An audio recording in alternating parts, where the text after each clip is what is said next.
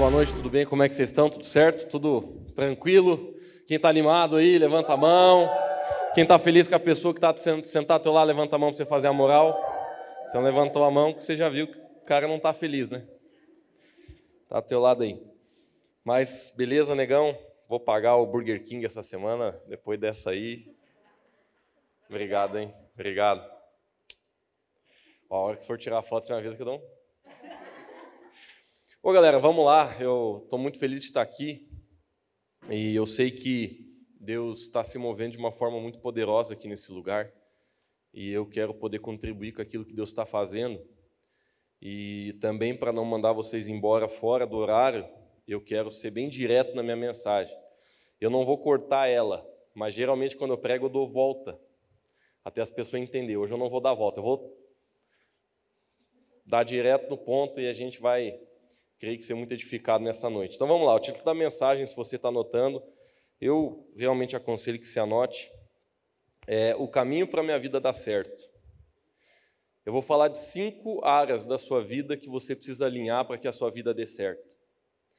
Eu sei que existem mais, mas eu orando e pensando, olhando para a nossa igreja e também fechando os olhos e perguntando para Deus é, algumas coisas que Deus queria falar com algumas pessoas aqui hoje à noite, Deus, ele colocou cinco áreas na minha vida. E sabe, queridos, eu quero falar com muito carinho no seu coração. Algumas coisas aqui vão te confrontar.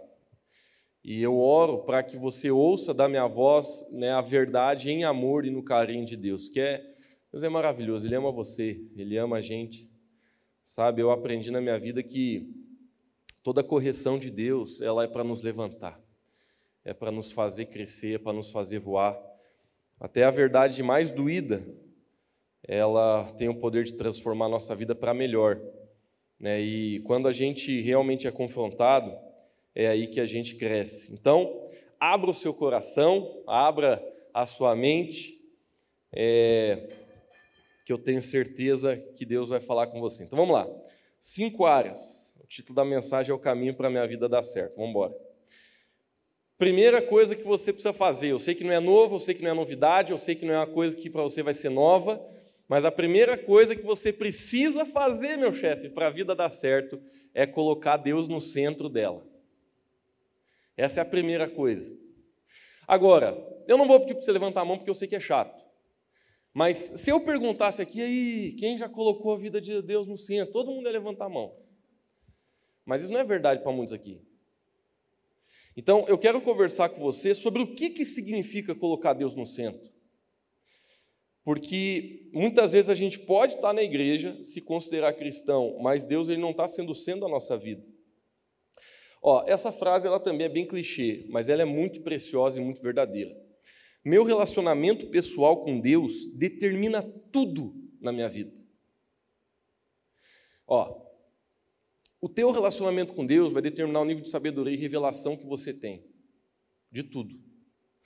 O teu relacionamento com Deus, ele vai determinar muito da sua visão. A sua visão para a sua vida é completamente dependente do relacionamento ou da falta desse relacionamento com Deus.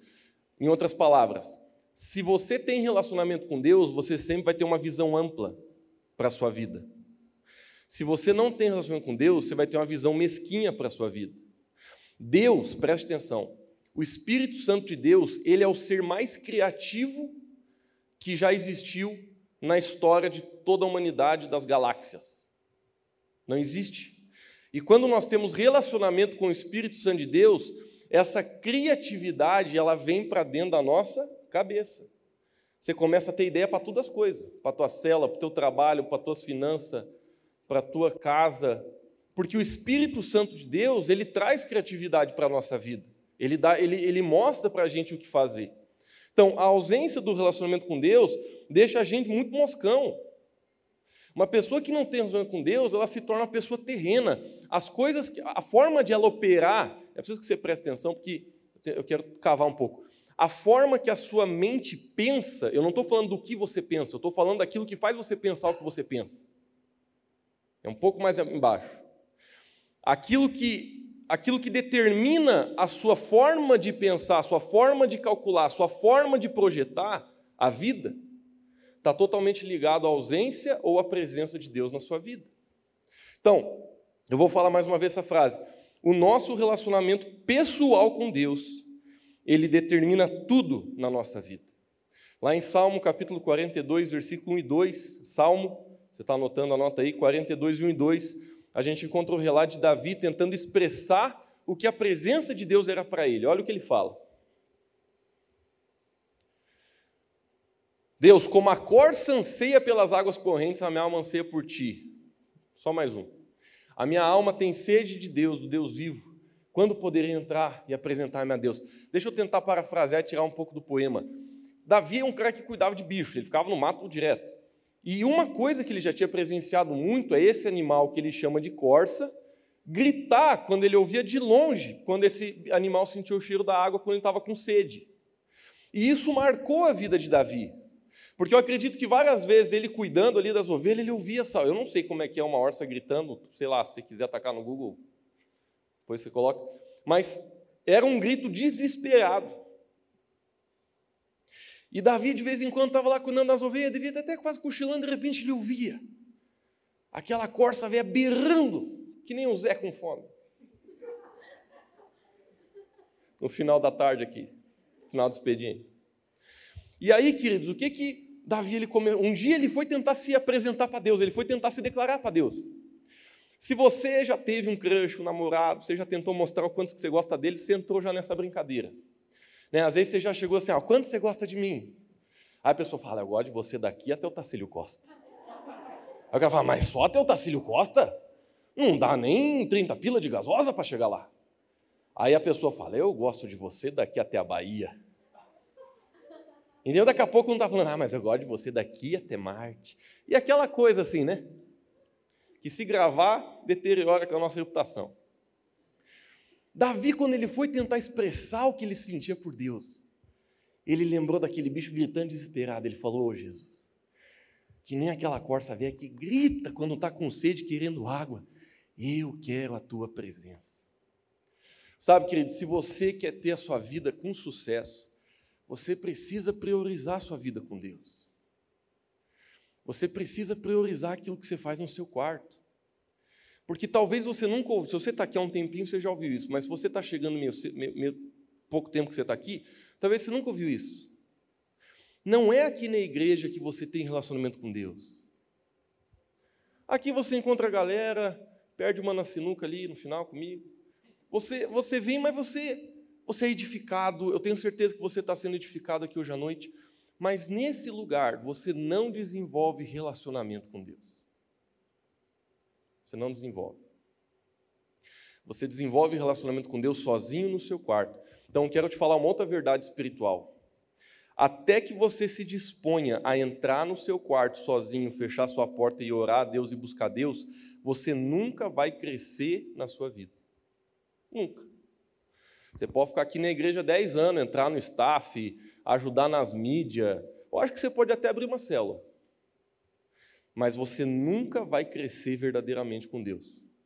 E aí você desvia e todo mundo fica perguntando: nossa, uma pessoa estava aqui faz 10 anos, o que, que deu que desviou? Não entra no quarto, não ora. Pode ficar, pode, pode ser eu aqui pregando, não importa. Se a gente não entra no nosso quarto para orar, esqueça. Pode esquecer. Tu é alvo para o capeta assim, fácil. Porque a vida de Deus não está em você. Então, essa é a primeira coisa, queridos. Coloque Deus no centro. Olha só, eu sei que isso aqui também é um pouco clichê, mas vamos refletir um pouco aqui. Ó. Você é convertido ou convencido? Vamos abrir em João 3,3? João, capítulo 3, versículo 3. Ninguém pode ver o reino de Deus se não nascer de novo. Queridos, a experiência do novo nascimento, ela acontece quando você, de todo o seu coração, você recebe Jesus como dono da sua vida, ou seja, você reconhece que a tua vida não é mais tua, e quando você reconhece Jesus como Senhor da sua vida, como Salvador, desculpa, da sua vida, é quando você crê na obra redentora de Jesus na cruz e tudo que implica ela. Então preste atenção. O novo nascimento, ele não acontece porque você veio na igreja. O novo nascimento ele não acontece porque você levantou a mão na hora do, do, de aceitar Jesus. O novo nascimento acontece quando, do fundo do seu coração, você toma uma decisão que foi baseada pela revelação do Espírito Santo na sua vida, porque você abriu o teu coração para recebê-la. Em outras palavras, você só consegue nascer de novo se você se humilha verdadeiramente. Porque é fácil, aqui está o clima bacana. Se eu falar, quem que é Jesus? Você levanta a mão, porque é melhor que o capeta. Então o cara fala assim: olha pessoal, o negócio é o seguinte: tem dois caminhos para ir. Se você aceitar Jesus, é Jesus, é o Senhor Jesus, é a salvação eterna, tem até rua de ouro. Mas se você não quiser Jesus, você vai conhecer a frigideira do capeta. Você vai conhecer o tridente do demônio. Se eu falar isso para ti, eu tenho certeza que você não vai ficar pensando, não, deixa eu ver se a frigideira é boa. Não, você de vereda vai dizer, Lucão, eu quero esse Jesus. O que, que tem que fazer? Só uma oração. Ó, oh, só uma oração? Só. Não, queridos. O que te salva não é a oração, é o que faz você fazer ela. O que te salva é aquilo que moveu os teus lábios na hora da oração. É o profundo conhecimento e a revelação de você entender, meu amigo, meu chefe, é Jesus que eu quero para da minha vida, Ele é o dono da minha vida. E a primeira coisa que acontece quando uma pessoa é salva é a convicção do pecado. Se você quer se questionar, Lucas, será que eu sou salvo? Eu quero te fazer uma pergunta: como que você olha para o pecado? A gente consegue já ver se você é ou não. Porque se você olha para o pecado e você não está nem aí, você diz: Não, Lucão, olha, eu sei que é errado, mas todo mundo erra, né? Estamos melhorando. Eu não, quem sou eu para julgar? Só o Senhor. Mas é perigoso que você, que a chapa está esquentando teu pé. Então, Lucas, como que eu sei se eu sou salvo? Queridos, é a coisa mais simples do mundo. Tem gente que complica esse negócio. Nossa, Lucas, mas será que eu sou salvo? Meu Deus, será que Jesus estava ouvindo quando eu orei? Meu Deus, será que. Meu irmão, você é, é coisa simples. O, que, o que, que aconteceu aí dentro de você? Como é que se olha para o pecado? Como é que se olha para a vida? Eu, eu peco. Todo mundo aqui peca. Mas a gente deveria olhar para o pecado assim, rapaz. Esse troço aí eu não quero não para minha vida. Um amigo meu, pastor Lipão, uma vez ele falou assim: o problema não é cair, é amar o chão. A Bíblia diz: o justo cai sete vezes, mas sete vezes levanta. O que a Bíblia diz? Que a gente pode ficar caindo e levantando e não dá nada? Não, não é isso que a Bíblia está dizendo. A Bíblia está dizendo o número sete é o número da perfeição. O que é o número da perfeição? É quando a Bíblia está dizendo sempre. Por exemplo, uma vez perguntaram para Jesus assim: Jesus, quantas vezes eu tenho que perdoar esse candidato aí que está sempre me incomodando? Aí Pedro mesmo ele sugeriu um número, sete. Aí Jesus falou: chefe, não é sete mas 70 vezes 7. Mas eu tenho certeza que você sabe, Jesus não estava querendo que ele pegasse a calculadora, Jesus estava querendo o quê? Que ele perdoasse sempre. Ou seja, quando a Bíblia diz que o justo cai sete vezes, está falando de quem? Quem nasceu de novo. Ele cai, ele peca.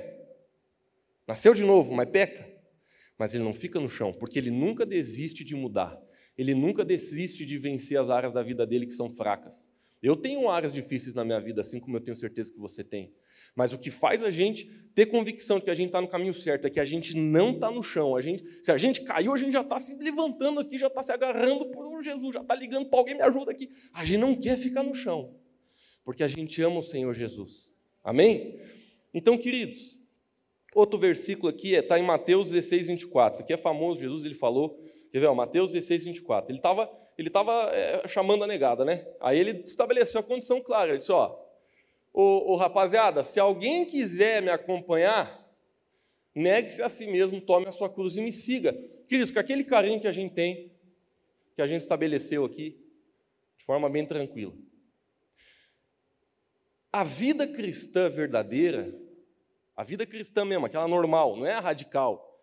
Tem gente que quando fala isso pensa, nossa, mas essa é a linha radical. Não, essa não é a linha radical. Essa é a linha bem normalzinha do cristão é literalmente ele não ser um cara Nutella. Ele dizer, velho, eu sou de Cristo, eu vou vencer o pecado. Então, hoje, eu sei que ninguém que está aqui, mas hoje existe muita gente que está na igreja, e eu sei que não é você, mas que a pessoa ela pensa assim: ah, eu vou na igreja, mas eu tenho meus amigos do mundo que eu não dou testemunho nenhum, bebo igual, falo besteira igual, falo palavrão igual, faço a mesma coisa, não oro, não busco a Deus, o esquema é só ir na igreja. Fiz a oração, sou crente, mas você não tem um compromisso com Jesus, cara. As pessoas não vêem a luz de Deus na tua vida. Deixa eu te falar uma coisa. Quando você é crente de verdade, você vai atrair as pessoas para você, elas não vão fugir de você. Mas isso não é 100%. Tem muita gente que vai se afastar de você. A maioria vai querer se aproximar de você, mas a maioria não é 100%. Tem gente que vai querer te abandonar, tem gente que vai falar mal de você, tem gente que vai tentar te derrubar. E se você não está disposto a desagradar algumas pessoas aí que você espera que te aceite na vida, talvez você nunca vai conseguir se posicionar como cristão. Queridos, ter Jesus no centro não é a gente ser perfeito. Está todo mundo aqui no mesmo lugar. A gente está lutando, a gente está buscando. Nossa, se você pudesse colocar aí um, um filme nos últimos seis meses da minha vida e ver todas as coisas que eu errei, você ia sair daqui agora. Eu não vou ver esse louco. A gente erra. A gente não é perfeito. Mas a questão é, a nossa decisão precisa ser radical. Por quê? Por que, que eu estou falando isso? Porque a gente aqui na comunidade está querendo que você se inspire. Não, porque senão tua vida não vai dar certo, meu chefe. Você pode mudar de igreja, pode ir para outra, não tem problema. Mas a tua vida não vai dar certo. Não é questão de, de como eu penso, como o Zé pensa, como nós do movimento Lighthouse, nós da comunidade cristã de Lages. Queridos, isso aqui é o princípio para a sua vida dar certo. Você pode se mudar, você vai receber uma promoção, vai mudar lá em Joaçaba. É o mesmo princípio. Se você não colocar Jesus no centro, a vida não dá certo. Lucão, você sabe por quê? Porque eu já tentei. Quando, sempre quando Jesus não teve no centro da minha vida, é confusão, é cabeçada na parede, é só tristeza, é só é só doideira, cara. A gente é teimoso, a gente acha que pode burlar os planos. Não dá, gente. Não dá. Segundo, falei do primeiro, agora o segundo. Minha igreja é minha família. Eu quero falar com aquele carinho que a gente desenvolveu por anos aí no ministério. Igreja não é um clube, gente. Você pode vir aqui na Lighthouse, porque a Lighthouse é legal, e que bom que ela é legal. Mas a igreja não é um clube. Vamos lá, verdades difíceis de, de ouvir. A igreja não é um lugar para suprir suas necessidades. Eu sei que eu estou jogando maisena no caldo, mas vamos lá. A igreja não é um lugar para suprir as suas necessidades. Nossa, olha só, aquela pessoa está precisando disso. Nossa, venha no culto que a gente vai te ajudar. Queridos, por mais que a igreja supra as suas necessidades, porque, ó, a gente, por exemplo, né, vou falar uma coisa aqui. Nós temos um pacto aqui na nossa igreja que nenhum membro dessa igreja passa fome, você sabia? Ninguém aqui passa fome. Se você estiver passando fome, que você não está avisando. Porque nós temos um pacto aqui como igreja. Ninguém, se você é membro dessa igreja, claro que se você não trabalhar, não, daí também não. Mas assim, ó, caso real, ninguém dessa igreja aqui passa fome. Até conta de luz eu já paguei para a gente aqui dentro. Porque nós somos uma família. Então eu não estou dizendo que aqui dentro suas necessidades vão, não vão ser supridas. Mas o que eu quero que você entenda é que a igreja não é um lugar para suprir suas necessidades. A igreja não é um clube. Mas eu não estou dizendo que não parece um. Porque a nossa é a primeira igreja do Planalto Serrano com uma mesa de sinuca. Talvez de Santa Catarina. E possivelmente do Brasil, no templo. Porque uma coisa é ter um, um lugar adjacente onde você tem um, uma mesa. Nós temos no templo. Nunca vi isso aí. Nem sei se isso é. Eu acho que isso é imaturidade nossa, inclusive. É que não tinha outro lugar para pôr. Mas a igreja não é um clube.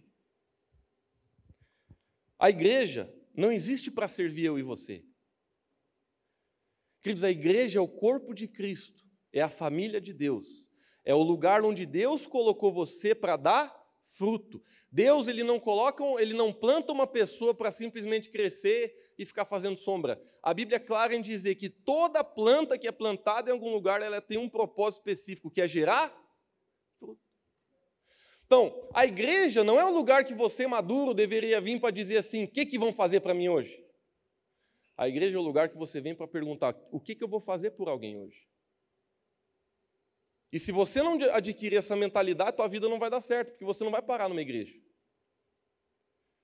Você vai sempre tentar buscar aquela que te serve melhor. E você nunca vai entender que a igreja é uma família, cara. A família tem compromisso, tem aliança. Vamos ler um versículozinho aí? Salmo 133, de 1 a 3. Vamos ler lá. 133, de 1 a 3.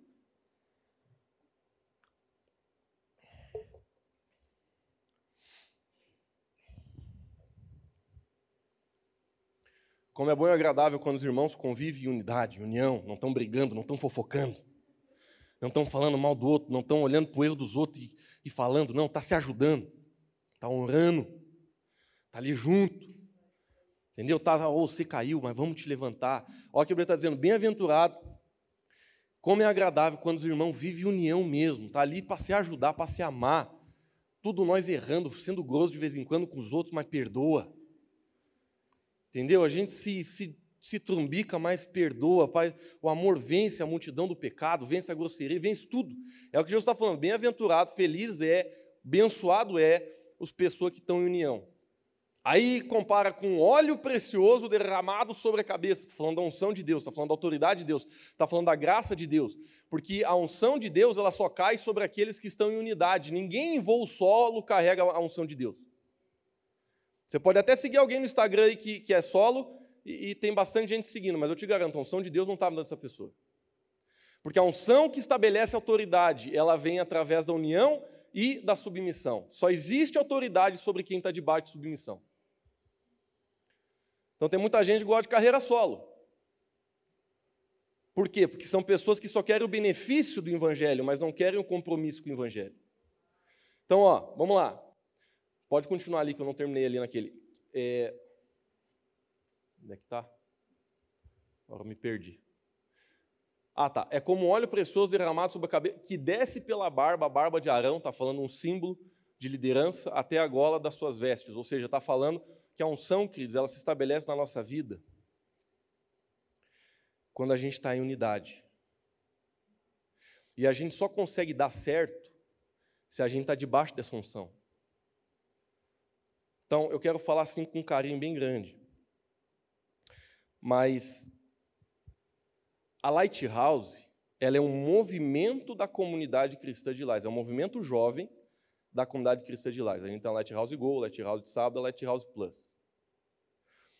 Com aquele carinho que a gente desenvolveu por anos de ministério. Se você só vem na Lighthouse e a sua ideia é que a sua igreja é a Lighthouse, é aceitável se você está aqui há duas semanas. Mas se você está aqui há mais de duas semanas, você já deveria ter entendido que fazer parte de uma igreja, fazer parte de uma família, não é só sentar na mesa quando tem sobremesa. Mas é você sentar na mesa quando tem comida que tiver, meu amigo. No domingo pode ser que é um feijão com arroz. Você não quer feijão com arroz. Não, Lucão, mas eu gosto de vir no sábado. Porque no sábado eu me identifico é a minha linguagem. Querido, não, não me leve a mal. Mas você precisa estar numa igreja, não num movimento. Se você só faz aquilo que você quer fazer, você não vai conseguir obter aquilo que realmente você precisa para a sua vida. Então, com aquele carinho que a gente desenvolveu em anos de ministério, você precisa fazer parte de uma igreja, gente. Você precisa fazer parte do corpo, você precisa fazer escola de crescimento, você precisa entrar numa célula, você precisa servir, você precisa ajudar, você precisa entrar nos ministérios, você precisa fazer parte dos voluntários de domingo, você precisa escolher um cultão do domingo para você vir. Lucão, mas é muito puxado para mim. Beleza, a gente não está querendo te martirizar, né? a gente entende o teu coração, a gente conversa com você, a gente entende o teu coração. Mas o que eu estou querendo te dizer, querida, é que você precisa ter a visão do todo, do corpo, daí você tem que fazer parte da igreja. E você tem que frutificar na igreja. Então, a igreja é a sua família. E na igreja você se envolve com todo compromisso e com toda excelência. Vamos abrir em Hebreus capítulo 10, versículo 25. Hebreus 10, 25.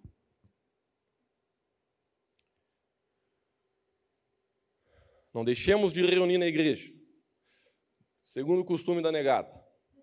Mas procuremos encorajar uns aos outros, ainda mais quando vocês veem que o dia se aproxima. Ô meu irmão, se tem um tempo precioso para você estar dentro da igreja mesmo com o coronavírus, é agora. Porque a coisa não está fácil. Se está para ti, não está para nós. A importância de você estar numa igreja é, é indispensável. Há, há aqueles que dizem assim, Lucas, mas você não começou a mensagem dizendo que o que importa é eu no meu quarto? Você está se contradizendo. Queridos, eu nunca vi uma pessoa que está orando no quarto não está totalmente comprometido numa igreja local. Mas eu já vi gente na igreja local que não está completamente comprometido com estar no quarto. Então a ordem sim é daqui para lá. A ordem sim é muito mais importante você fechar a porta do teu quarto. Mas o fato de você congregar numa igreja e dar o teu sangue lá dentro é o reflexo da revelação do Espírito Santo na tua vida enquanto você se relaciona com ele. É a coisa mais simples do mundo. Jesus falou: vocês vão ser conhecidos pela forma que vocês se tratam, pessoal. É pela forma que vocês convivem como igreja. Lages é, é, é, e toda a região da Mures vai, ser conhecer, vai conhecer Jesus quando olha para a gente pela forma que eles veem a gente interagir, se amar, se edificar, se ajudar. A gente se ama, a gente protege um ao outro, a gente está junto, a gente, a gente ama mesmo de coração. A pessoa chega aqui, a gente abraça assim, ó, de longe, com os olhos, assim, ó, de tanto que a gente está amando as pessoas, não pode abraçar só de olhar, se a pessoa já fica meio, ô, oh, que é isso, rapaz? Eu estou te abraçando com meus olhos. Porque tu ama, porque tu trata bem, porque tu quer, tu quer que as pessoas sintam o amor de Deus através da tua vida. Queridos, eu nasci na igreja, eu sou crente desde quando eu nasci. Eu, olha, eu acho que eu aceitei Jesus na barriga da minha mãe. Eu estou nesse lugar aqui desde quando eu nasci, eu nunca vi Jesus. Vejo o negão todo dia. Vejo um monte de. Vejo a Tainara todo dia mas nunca vi Jesus. Mas às vezes eu estou andando com o negão, de repente eu vejo Jesus nele. Daqui a pouco eu estou andando com a Tainara, eu vejo Jesus nela, numa atitude, numa frase, num valor que a pessoa adquiriu. Porque a verdade é que Jesus, ele só vai voltar quando ele estiver voltando mesmo para finalizar o jogo, o game. Mas até lá, quem é Jesus é você. Por isso que o apóstolo Paulo dizia: Não sou mais eu quem vivo, mas Cristo vive em mim. Literalmente, ele está dizendo que você pode viver a tua vida de tal forma que as pessoas vejam Jesus em você. Rapaz, olá, ó Zé. Nossa, Jesus existe. Por que, que você acha que Jesus existe? Eu conheci um camarada que, olha, Jesus tem que existir.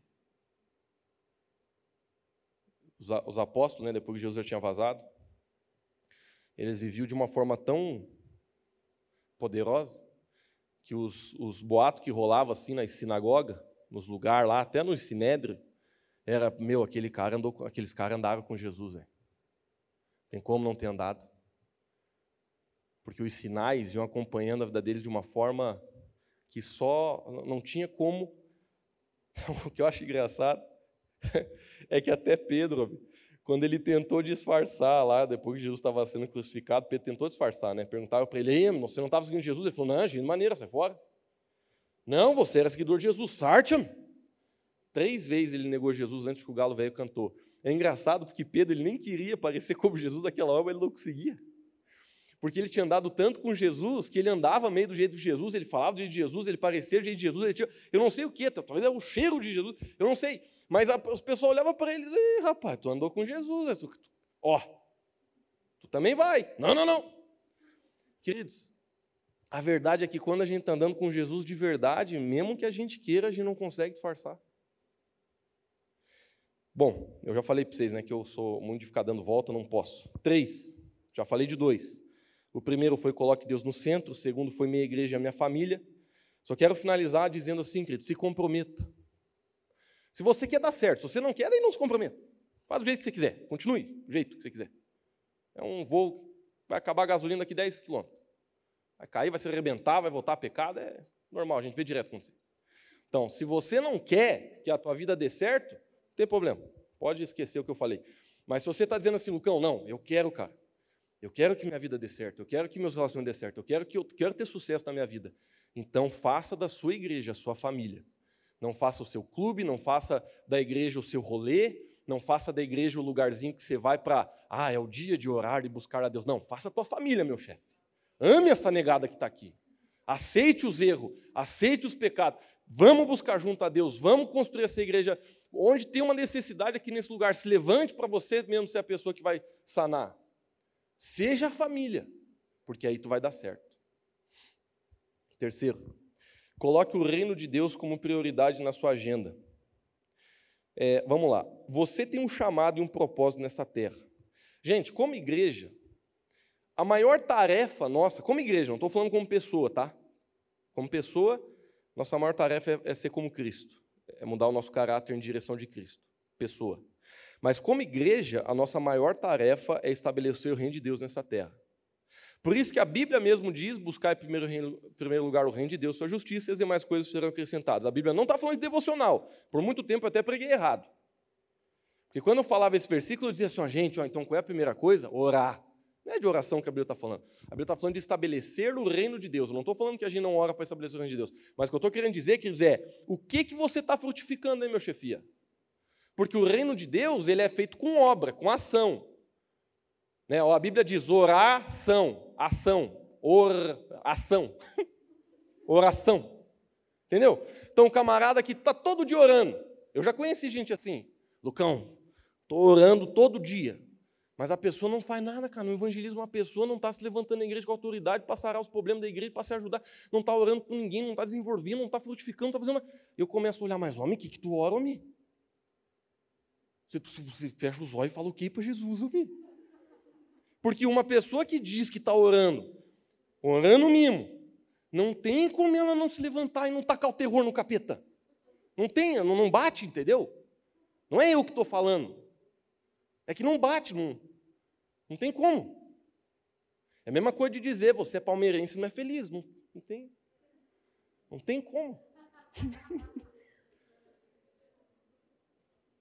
Amém, queridos? Então, ah, Lucão, eu estou orando.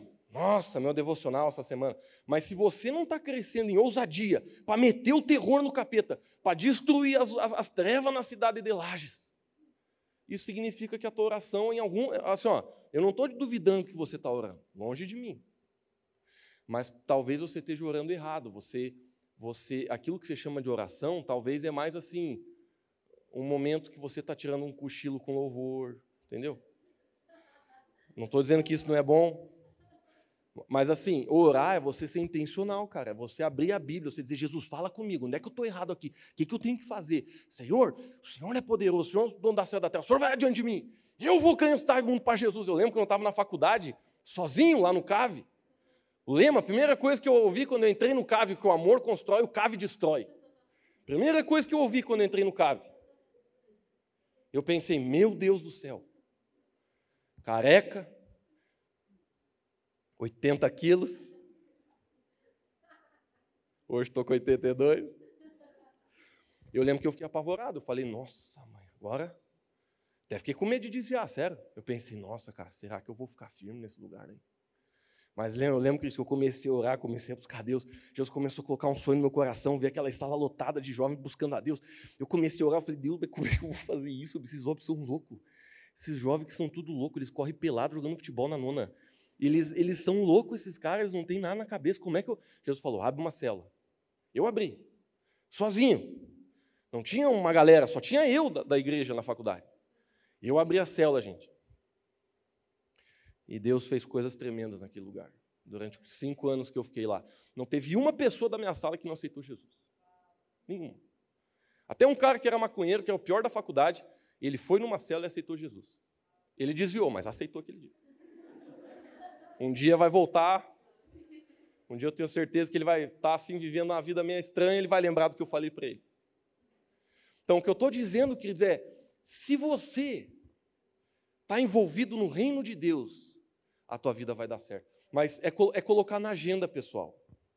Porque tem um monte de gente que eu conheço na igreja que concorda com o que eu estou falando.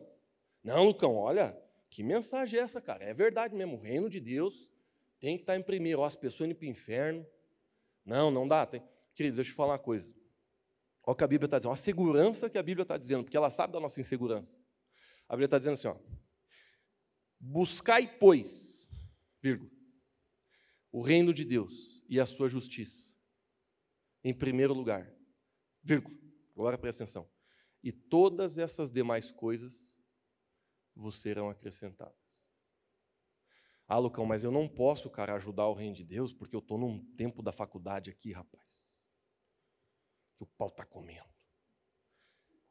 Sabe, queridos, eu sei que cada um tem uma limitação, mas uma coisa que eu aprendi na minha vida, pega, pega esse princípio para você, assume ele para a tua vida, que isso vai mudar a tua história.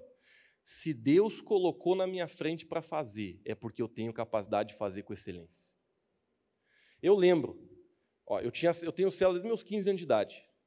Eu falo isso assim, não com orgulho, mas com muita humildade. Não teve um dia que eu cancelei uma célula por causa da minha faculdade. Nenhum. Não estou dizendo que quem cancela está errado.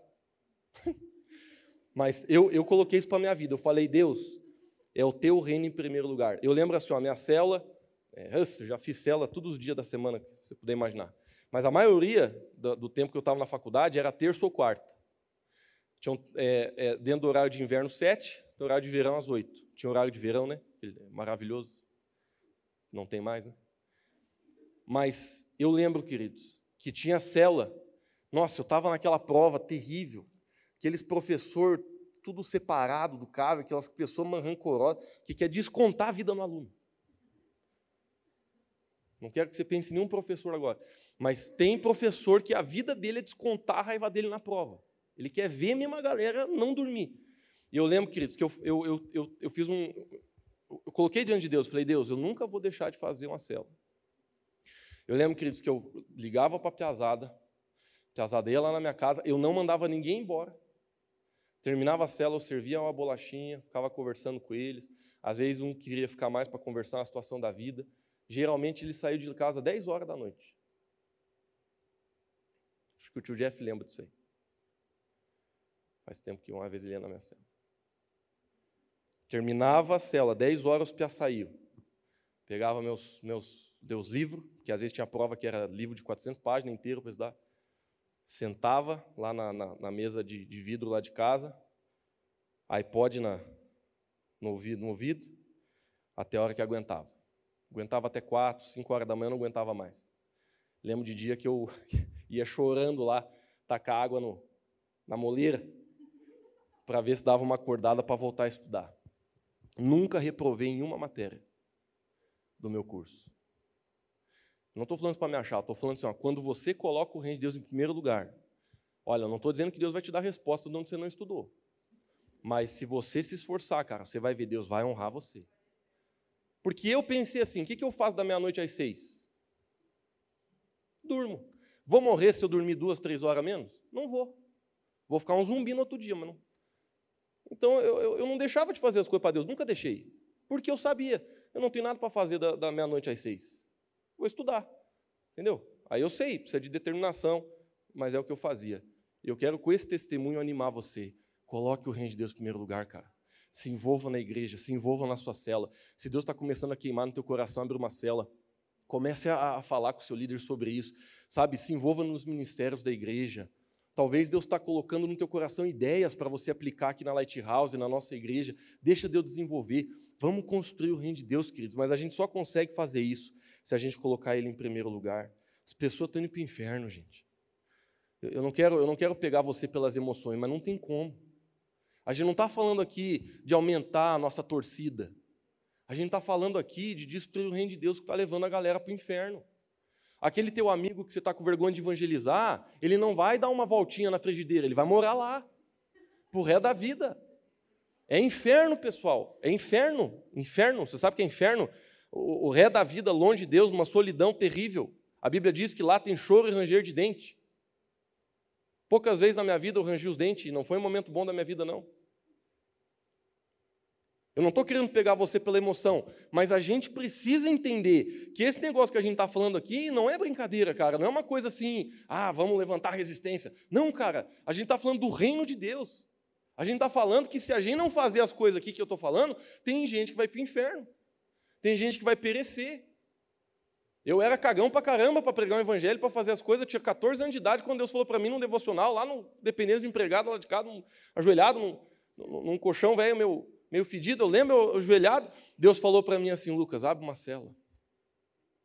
Para tu ganhar os teus amigos para Jesus, porque se você não falar, talvez ninguém vai falar.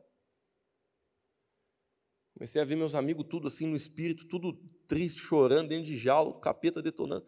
Eu falei, Deus, é eu mesmo, não tem outro. Eu, tentava, eu tentava tirar de mim um pepino, Deus, mas levanta outro, faz outro. Mas Deus falava para mim, Lucas, é você.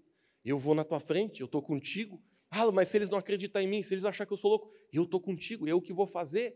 Queridos, quando você tem a revelação que Jesus vai à tua frente, porque é isso que ele prometeu, não tem nada mais que você acha que você não pode fazer nessa terra. O problema é que a gente é cagão é porque a gente não tem a revelação do lugar onde Deus está. Ele vai na tua frente. Não tem nada que você se decida fazer que Deus ele não está indo na tua frente. Você não está sozinho. E, e, eu só consegui vencer minha insegurança quando eu vi isso de Deus. Eu estava me cagando, gente. Desculpa o termo, mas não tem outro. Tinha que trocar as cuecas. Eu estava assim, Jesus, mas não pode, deixe eu quieto, mim. Vou te servir nas outras coisas. Estou tocando guitarra na igreja, já não é bom.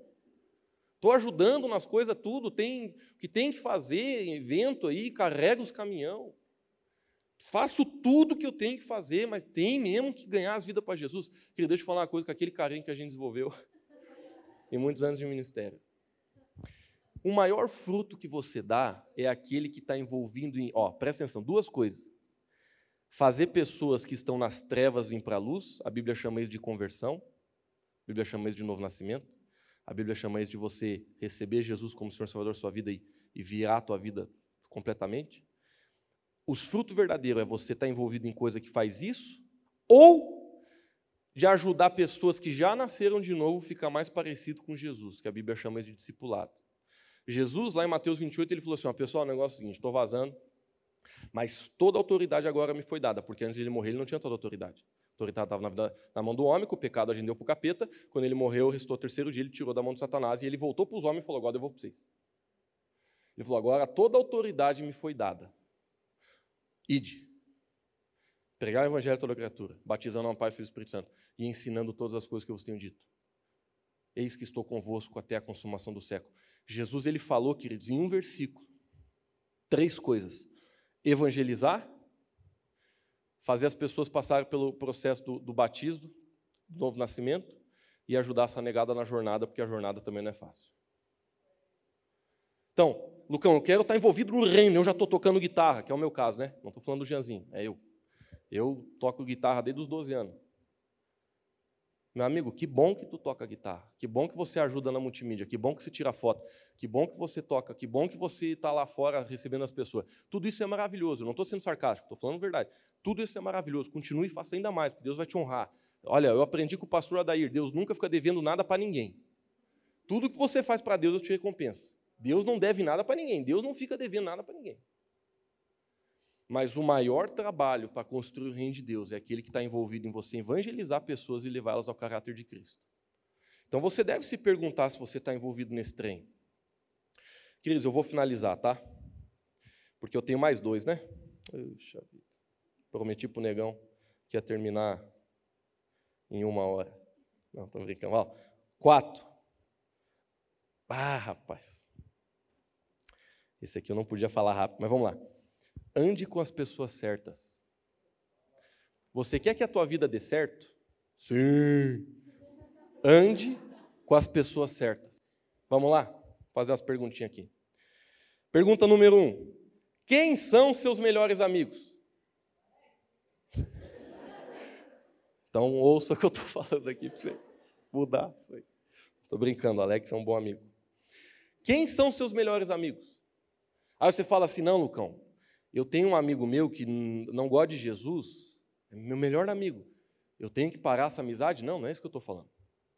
Só que você tem que fazer a seguinte pergunta: eu estou trazendo ele para Jesus ou ele está me afastando de Jesus? Essa é a equação que você tem que saber resolver. Porque se você não sabe resolver, tu vai se ralar. Então, Então quer dizer que eu não posso ser amigo, Lucas? Jesus era amigo dos pecadores? Isso aí. Por exemplo, tem gente que gosta de pregar na balada. Que, que você acha disso, Lucas?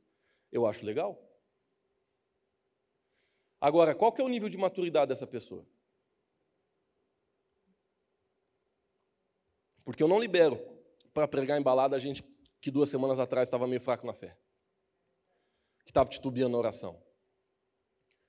Camarada que, tá, que, que tem maturidade para ir em lugares desse jeito, meu amigo é gente muito constante há muito tempo na palavra.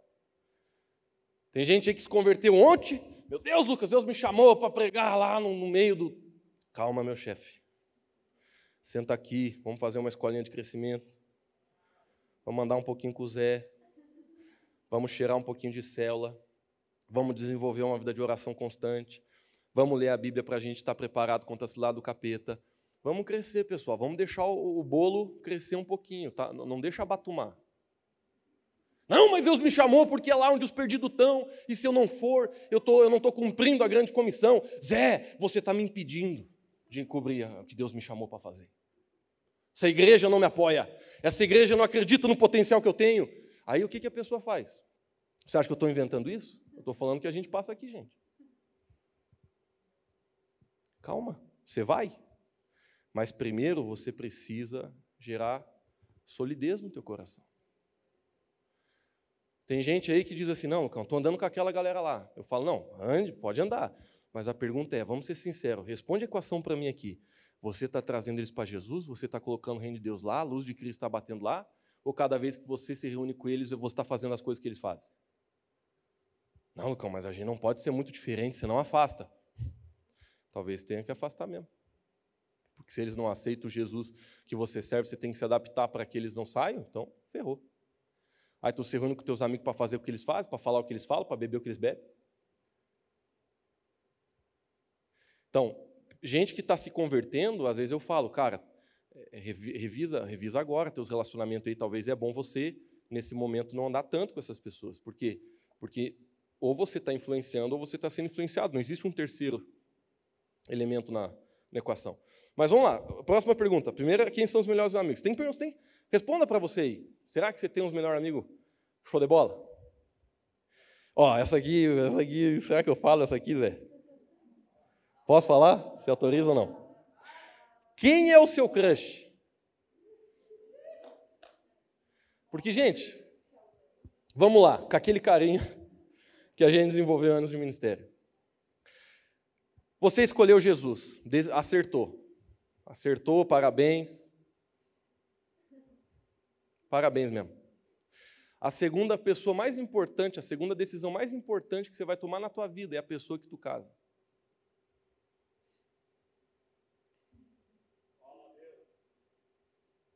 Aí tu vai decidir se envolver com uma pessoa que não ama Deus, cara. Eu sei qual é o poder da paixão. Eu lembro quando eu tinha 16 anos de idade, eu me apaixonei por uma menina que eu não vou falar o apelido. Não vou falar. Banana. E eu lembro, ela não, ela não conhecia o Senhor. E eu era apaixonado por aquela menina. Eu falava, Deus, tem que ser. Porque assim, a paixão burra, com todo carinho, eu sei que ninguém aqui tem paixão burra, mas a paixão burra é aquela que você acha que tem que ser a pessoa. Eu te falo, querido, com todo carinho, não tem que ser. Não, Lucas, tem que ser. Você, você não entende, Lucas, você está por fora. Querido, está aqui o Lucão, já levou na cabeça tantas vezes. Não tem que ser. Já teve menina que eu não dormia orando, dizendo assim: Deus tem que ser, tem que ser, restaura, Senhor, traz para a igreja. Já jejuei por menina, já fiz coisa por menina, já deixei de. Olha, meu Deus do céu, tem que ser. Deus traz, traz para o teu reino. Senhor. Às vezes eu pensava assim: Deus me escolheu para levar Jesus para ela. É, é uma das coisas que Deus colocou uma incumbência na minha vida. Entendeu, Julião? É para levar Deus para ela. Isso é de Deus. É Deus, Deus uniu eu e ela para que eu possa salvá-la. Querido, eu falo com todo carinho para você. Você é a pior pessoa para salvar ela, se você está se envolvendo emocionalmente com ela. Porque ela não vai vir para Jesus por, por, Jesus, ela vai vir para Jesus por você. E aí você vai estragar os planos de Deus na vida dela. Não estou dizendo que você não deve tentar evangelizar o teu crush. Tenta. Na, na, assim, na, na estatística, a maioria não dá certo, mas tenta. Porque vai que no teu caso dá. Mas isso é só estatística. Mas, querido, né, a gente está aqui falando, rindo, mas, mas de verdade, vamos, vamos pensar. Você ama Jesus, você nasceu de novo, você é uma nova criatura, você quer cumprir o plano de Deus para a tua vida, você está apaixonado por Jesus, você está orando, você está buscando a Deus, você está fechando a porta do quarto, você está se envolvendo na igreja, você está buscando o reino de Deus, você quer ver o reino de Deus crescer, você sabe que a tua vida não vale nada se o reino de Deus não estiver na tua frente, você quer o reino de Deus, você, Deus, eu já entendi essa vida, daqui a pouco eu estou partindo, eu tenho que fazer algo que o Senhor me chamou para ver aqui, eu vou casar. Aí você vai e casa com uma pessoa que não quer isso aí. Então, vamos lá. Vou me colocar na frente da fila. Por que, que eu tinha esse pensamento como as meninas que não era crente? Porque eu não estava tão perto de Deus assim. Então, para mim, não fazia diferença se a pessoa ela estava naquele fogão ou não. Porque nem eu estava, rapaz. Por que eu vou exigir uma coisa que eu não sou?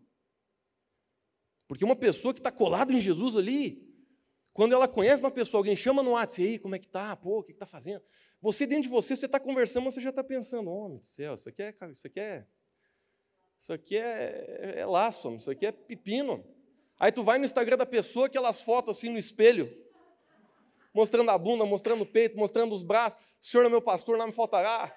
A bunda, Deus na, Deus na, na frente, a outra bunda. E aí você olha, tu olha e tu diz assim, cara, não deu. Não deu.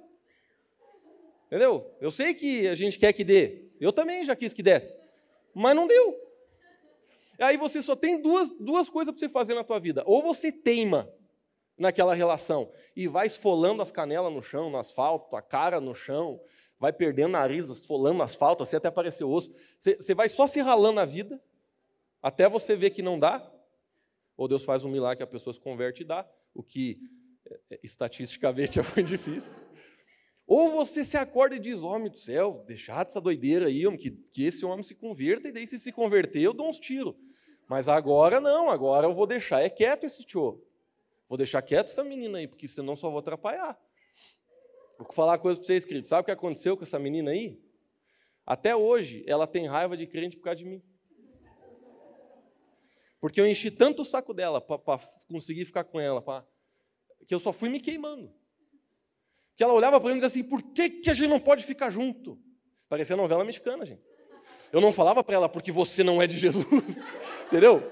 Você não fala essas coisas. Eu falava assim: você não entende. Se você me entendesse, um dia você me entenderá. Aí ela, ela gente, ela, ela, ela chorando, eu não estou brincando, ela chorando, ela falava assim: Luca, mas por que, que a gente não pode ficar junto? Você me ama, eu te amo. Por que, que a gente não pode ficar junto? Eu olhava para ela e dizer assim: você não entende. Até hoje ela não entende. Mas ela ficou com raiva de crente, porque crente para ela é banana. crente para ela é cara que. Olha o tipo desses crentes doido. Não pode namorar, não pode nada. Então, pessoal, quem quer dar certo? Eu. Cuida com quem tu anda. Principalmente com quem tu se envolve emocionalmente. Ó, essa aqui é legal. Quem você segue no Instagram? Porque você, você não percebe que aquilo que você segue na tua rede social está bebendo daquilo? Ó, essa frase eu escrevi aqui, vou patentear, tá? Porque eu gostei. Você vê, seu coração, você vê se o seu coração está alinhado com Deus pelas pessoas que você admira e quer ser igual. Se você quer ser igual o, o atri, a, ator lá da Globo, atriz da Globo, que é bonito, que é. A Bíblia diz, né, para não falar outra coisa, formosa, que é formoso. Você quer ser igual, você admira aquela pessoa que não está construindo o reino de Deus, teu coração está no lugar errado. Ah, você segue aquele cara que é rico porque ele posta os carros top, ele posta coisas. Não estou dizendo que você não pode eh, desejar coisas na sua vida, mas o que a gente tem que se perguntar, pessoal, é quem eu estou admirando, quem eu quero ser igual. Quer ver, ó? Seja gente boa com você mesmo. Quem você quer ser igual na sua vida? Na boa, assim, não é coisa intencional, não é que você segue dizendo assim, quero ser igual a esse. Não, mas quais são as pessoas que você admira que você diz assim, cara, esse cara é massa. Olha, queridos, eu, eu assim, quando eu paro para pensar nisso, sabe quem que eu penso? Eu penso nos pastores que eu gosto. Eu olho para o meu pai, que é um exemplo para mim. Eu olho para homens de Deus que estão construindo o reino, que estão fazendo a diferença. Tem uns que nem são famosos no Instagram. Mas é para essas pessoas que eu olho. Entendeu? Não estou dizendo que eu não posso admirar uma, uma, uma, coisa em específico de alguém, mas a pergunta é quem você quer ser igual? Isso revela muito seu coração. Em Salmo 1, que é um dos versículos que eu mais gosto na Bíblia, diz assim: Bem-aventurado o homem. Ó, três níveis. Não se assenta na roda dos carnecedores, não se detém no caminho dos. Desculpa, eu errei. Que não, não anda no conselho dos ímpios, não se detém no caminho dos pecadores e nem se assenta na roda dos carnecedores. Está falando de três níveis, eu não tenho tempo aqui para explicar. Primeiro você empresta seus ouvidos, depois você começa a fazer mais coisas com eles, depois você está desejando a mesma coisa que eles desejam, você está tendo íntima comunhão, eles fazem parte do teu núcleo de amizade principal. Então, a Bíblia está dizendo, feliz, bem-aventurado, vai dar certo a vida do camarada que aprende a quem que ele ouve, quem que ele segue, com quem que ele tem íntimo relacionamento. Então, a Bíblia é clara em dizer que a, nossa vida vai dar certo, está ali, está ali, como é feliz? A vida está dando certo. Quem está cuidando de quem está andando. Então, por último, gente, por último, e... tenha esforço e excelência. Eu vou finalizar com isso, tá, gente? Você quer que a sua vida dê certo? O Alex falou aqui. Seja o melhor. Seja estudioso interessado. Essa semana eu vi um post do pastor Silas Malafaia. Ele disse assim: Não case antes de ler isso. Eu olhei e falei: Não casei ainda, vou ler, né? Fui lá.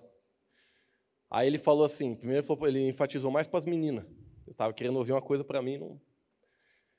Falou assim: mulher, não se case com um homem que não estuda. Porque você vê o caráter de um homem pelo esforço que ele tem. Queridos, quando eu falo estudo, eu não estou necessariamente dizendo que você tem que entrar numa faculdade, apesar de que é um conselho muito bom. Mas você não precisa entrar numa faculdade para você ser estudioso. Você não precisa ter um grande currículo para você dizer que você é esforçado.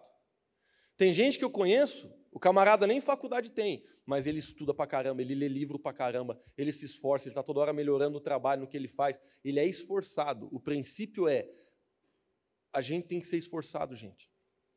Eu conheço gente, e eu falo com aquele carinho, que o cara não quer estudar. Eu sei que ninguém que está aqui na igreja. Mas o cara não quer estudar. O cara dá um livro, não lê.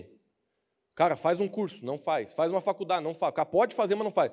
Eu acho que assim, ó, gente, só não deve fazer faculdade o camarada que está numa tangente muito segura do que ele quer, talvez em alguma outra área, entendeu? Mas faculdade é uma coisa que a maioria tem que fazer, gente. É um conselho que eu estou dando, isso aqui não está na Bíblia. É um conselho que eu estou dando. Tu tem que fazer uma faculdade, cara. Tu tem que estudar, caramba. Tu tem que se esforçar. Ah, Lucas, meu tempo já passou, meus planos são outros. Beleza, você não vai deixar de ter sucesso porque você não fez faculdade. Né? Bill Gates não tem faculdade.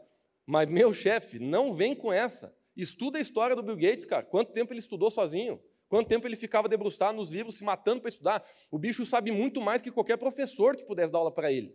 Por quê? Porque ele estava dormindo e veio um Espírito Santo, derramou um HD de conhecimento. O cara foi no encontro com Deus e falou: Deus, derrama o conhecimento. Não, o cara estudou. Só que ele não estudou dentro da via normal que uma pessoa estuda, que é as via normal aí de faculdade, curso.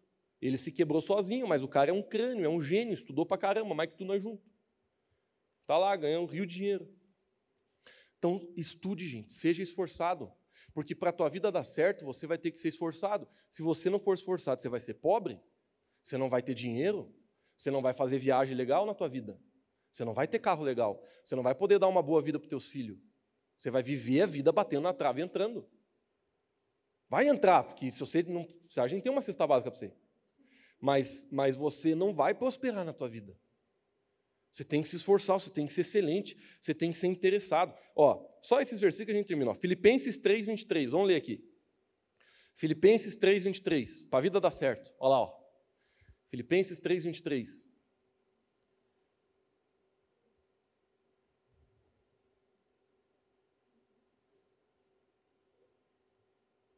Vinte e três, fazendo favor. Esse é o 21, né? Está no 3, 1. 3, 21. Duvidei. Duvidei colocar no 3. Não tem? Ah, posso ter errado então, peço perdão aqui. Peço perdão. Não tem? Não. Tito 2,7. Tenho três, né, versículo aqui, é, preparo, né? Falhou. Tito 2,7. Também não tem aí? Aí eu estou ralado. Ó, em tudo seja você mesmo um exemplo para eles, fazendo boas obras. Em seu ensino, mostre integridade e seriedade. Ó, ó que o bicho falou, em seu ensino. Último versículo do dia, Josué 1,8. Josué 1,8.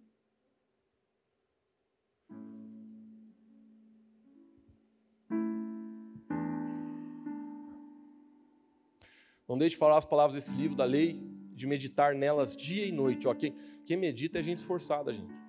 Porque hoje nós temos Netflix. Eu mesmo tenho um Netflix lá na minha casa, lá no meu quarto lá. Eu tenho um Play 4 e um Xbox One X. Nossa, é, é distração, só olhar para o lado assim. É difícil fazer isso aí. A Bíblia está dizendo: medita dia e de noite, para que você cumpra fielmente tudo o que nele está escrito. Se então seus caminhos prosperarão e você será bem-sucedido. Esse é um princípio para a vida dar certo, gente. Tem outro versículo que a gente não precisa abrir, mas está lá em Colossenses, capítulo 3, 23, que diz assim: Tudo que você faça, faça como se fosse para Deus. Você tem um compromisso, tu chega atrasado, cara. Tem aí que chegar no staff, é seis horas para chegar, chega às seis e meia. Tá nos ministérios aí, não, não leva a sério. Teus estudos não leva a sério. O trabalho é aquela matação. Não se esforce. Tem que ter sangue nos olhos, gente. Você quer prosperar, você quer que tua vida dê certo, você tem que se esforçar. Você tem que ser o melhor na tua área. Não para você ser melhor, para diminuir outra pessoa. Não, mas é para você mesmo ser honrado por Deus e pelos homens. Porque eu aprendi na minha vida, queridos, que a gente cresce quando a gente faz as coisas que as pessoas não estão vendo. A Bíblia diz assim: ó, seja fiel no pouco, eu te colocarei sobre o muito. O que é o pouco? O pouco não é. Ó, queridos, deixa eu falar, termino com isso. Varrer o chão da igreja não é menos importante para Deus do que o cara que está na multimídia, do que o cara que está tirando foto, do que o cara que está pregando, está tocando bateria. Quando alguém está fazendo algo de todo o coração, Deus está olhando do mesmo jeito. Então, o que, que a Bíblia está querendo dizer com pouco e com muito? É o pouco para você. Não é o pouco para Deus. Vamos ler de novo? Sede fiel no pouco, naquilo que você acha que não tem valor. E eu vou colocar você sobre aquilo que você valoriza. Aí você está querendo um aumento, você está querendo crescer, você está querendo, né? Que eu também estou. Mas se a gente não é fiel, queridos, naquilo que ninguém está vendo, quando o chefe não está, quando ninguém está cobrando, se a gente não é fiel em, em ser o melhor quando ninguém está vendo, treinar o que a gente precisa treinar, desenvolver os nossos dons, nosso ministério, se a gente não é fiel em se esforçar, a gente não vai crescer. Aí você vai se perguntar, Lucas, por que, que eu não cresço? Por que, que minha vida financeira não desenvolve? Por que, que eu estou ganhando a mesma coisa sempre? Eu te falo com todo carinho. Não estou dizendo que é uma verdade absoluta. Talvez seja alguma outra coisa mas provavelmente é porque você não está fazendo aquilo que você pode com aquilo que você tem. Vamos ficar de pé, gente? Vamos fazer uma oração?